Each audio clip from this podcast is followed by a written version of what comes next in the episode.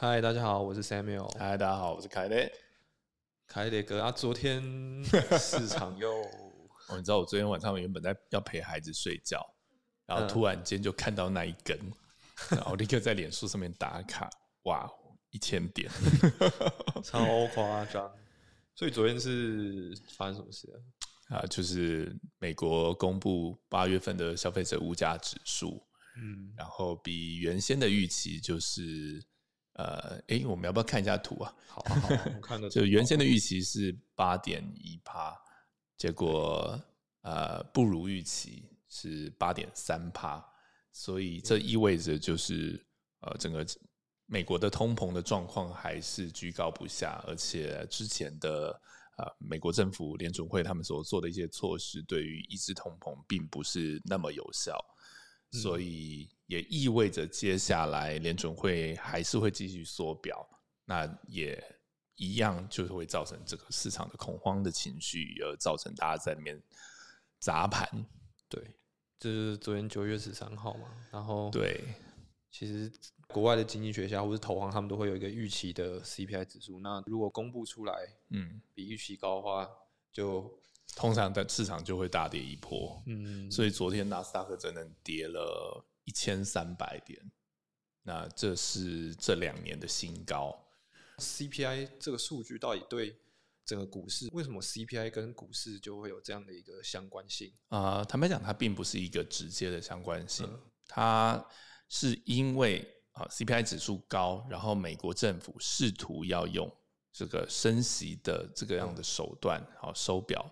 来就减少市场上面的流通性，来试图抑制，嗯，那因此会造成市场上面的热钱会变少，嗯，然后这样的预期心理会让啊股市交易者会，只要大部分的人认为啊，就是我的资金会紧缩，那大部分人就会啊试图先把资产就是停靠。啊，等于说我就先把现金拿出来，那这样的预期心理就会造成一种多杀多的暴跌。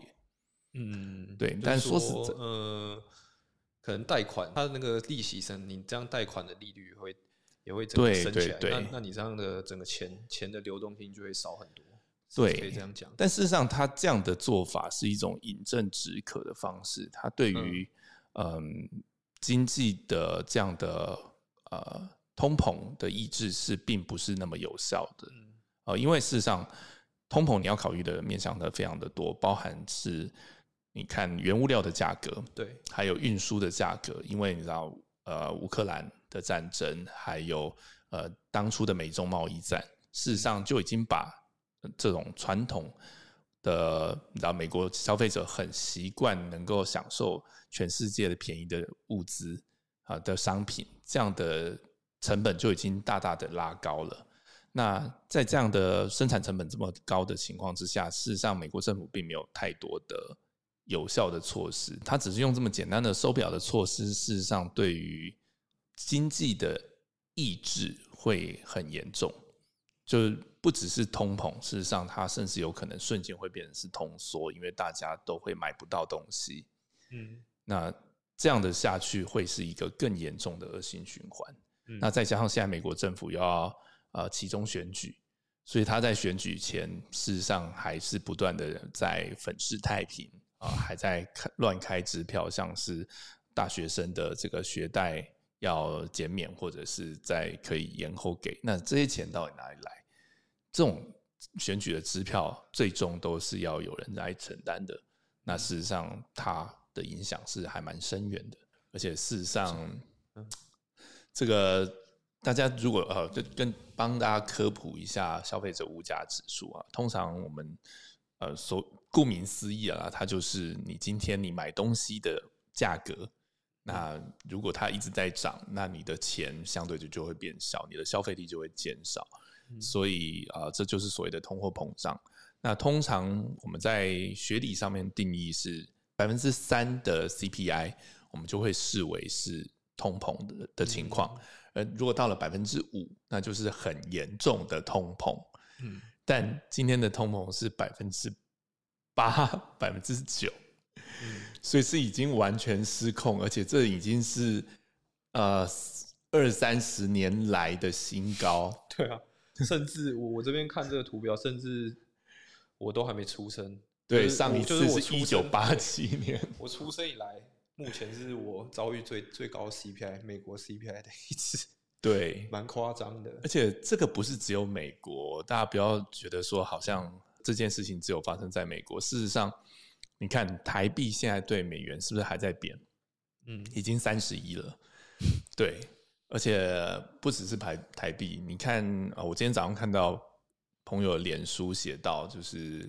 呃，他们家很多长辈嘛，长期都有在日本自产，然后就觉得现在日元很便宜，所以一直在买，而且还定期定额。然后他后面挂号就是定期定额也没有用，因为他自己看的的目标是一百四十五，嗯，就一块钱美元兑一百四十五日币，原本是一百哦，哈，他目前喊一百四十五，然后。呃，我觉得一百四十五很快，因为现在已经一百四十三点九，一百四即时即时就是一百四十三点七。对，那我个人是认为两年内到两百是绝对有可能的。嗯，对，对啊，因为我我这边有稍微拉一下，我从一月拉到现在，它这光今年就大概涨了二十趴左右。对，所以这个绝对是一个全球性的资产大缩水。嗯，是非常严重的一件事情。好，更不要讲有一些呃通膨更严重的国家，像是土耳其。嗯，他们的那些钱就跟币纸一样，对，完全不。就当年的辛巴威那样子，大家有没有看过？像科学符号一样的那个，对对对，币币值，对，好几亿辛巴威币的，对，就是这这跟现在大家，如果你你有史币一样，柴犬币一样，每个人都是亿万富翁。嗯。所以像这样的一个状态，其实呃，真的，大家你什么事情都不用做，你的资产都是在缩水。那这样，现在目前的态势之下，大家可以做什么事情？怎么样去防止自己的资产持续的缩水嘛？大家都就是口袋一直在变薄的话，嗯我们现在手上如果有钱，我们要到哪里？对，这个时候就要植入性行销，就是那当然就是来买 QLT 啦。哎，我真的看到这这两天的这个价格真的好便宜，因为呃，大家也都知道我们的这个 QLT 因为遇到熊市哈，再加上我们的深度真的不太够，所以早就 depeg 我们的实际的 value 有有一段距离了。但事实上，我们整个团队都还是持续很稳健的在进行当中，不管是 CTA 还是高频。所以迟早有一天，我们一定会让它 repeg 回去，反映出它应该有的价格。那大家可以计算一下，它以现在的价格跟它实际上的价值之间的这个落差，呃，这其实是一个还蛮可观的一个预期报酬吧。嗯，对啊，我如果我现在抄底的话，我领个空头，可能钱一下就可以回来了。这样。那现在我们高频的状况。哦，好，我就讲昨天好了。哦，基本上我们高频现在是非常稳定的在进行当中。那当然，因为呃之前的影片有跟大家介绍到，就是目前因为所有的竞争者都进来，然后呃整个市场，尤其像易安的交易系统有非常严重的 lag。好，就是昨天那个状况是什么情况呢？有人就是手抄单，呃，我们的交易员，嗯。手抄单要下 market 单，嗯，下不下去。然后呃，基本上 limit 单是是完全那个价位都达不到的。那 market 单还是会 lag 很久，然后有非常大的滑价。所以呃，在这样的一个环境之下，就算是我城市再怎么快，基本上我单下下去都都没有回应。所以这个事实上，然后就一直五零三，好，币安的 API 呃挂掉就是五零三。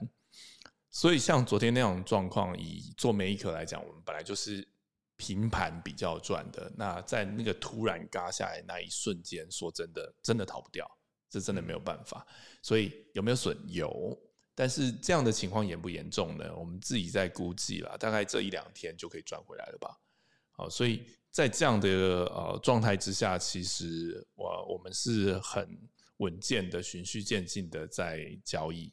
那当然，我们现在不需要啊硬撑那个 M M 五的那个流量啊，原来是你知道几十亿美元，这是一个相当惊人的数字。那我们现在其实就是用比较有把握，然后能够稳健获利的方式，在在刷量。那会比较大的呃部位，会是在今年十月，当我们把每一个 symbol 都已经呃研究完成，都测试过了，那我们才会把部位再放大。呃，同时间，其实我们在这个系统。还有就是 AI 的这一块，其实也会有相当多的研究跟，就是不管短中长线，嗯，不同的 model 现在也都在进行当中。对啊，就是可能你在不同市况之下，嗯，你会需要的一些模型会不太一样。对，我们就在做这种尝试，因为确实你说，呃，市场动荡动荡之下，跟它平盘，它之间所需要的一些特征，就是。市场上面的特征，或者市场上你想要截取的一些资讯，可能会不太一样。那如果我们可以截取到不同情况下面的资讯的话，可以预期到未来的价格的话，那这样的话，对于我们整个的交易策略会更好。这样，我听说卡迪有一个非常大的活动要去新加坡参加，就今年整个币圈最大的大拜拜这个 event 就是 Token 二零四九。对，这个月底我们就会飞新加坡，而且我们已经受币安的邀请，会参加他的 VIP After Party。哦，太厉害了吧！对，这对我们来说是呃，我终于有机会去好好的跟 maybe 是币安的老板或者是他们的高层去 complain 一下他们的系统。对，就是你们再这样累个下去，你知道我们能做的事情。其实呃，我是很愿意，就是如果说你们愿意让我们帮你开发系统的话，我可以帮你把它优化一些。真的可以到 Token 二零二零四九，然后受到那个币安这个 VIP 的晚宴的邀请，真的是非常厉害。那我都很期待凯得去那边之后，可以带给我们什么其他的好消息？呃，就让大家慢慢期待。对我们。嗯，一步一步的都持续的在完成我们当初承诺的，好要达成的目标。那不管是 Maker 啊，之后 Taker 的话会再晚一些，因为这跟币安那边的活动它有一个特殊的费率啊，会有八折的 Taker fee。那在那个事件可能要到十月底才会结束，在那之前我们做 Taker 会相对的比较辛苦一点。好，但是我们的中长线策略十月也会正式的上线，所以当这一切都完成了，我相信，呃，很快我们就可以把 QLT 该有的价值反映在它的价格上。嗯，好，那今天跟大家介绍到这边，好，谢谢大家，要按赞、订阅、开启小铃铛哦。好，谢谢，拜拜。想要了解更多 QLT 的资讯，或者想要购买的话，请按下方的说明栏。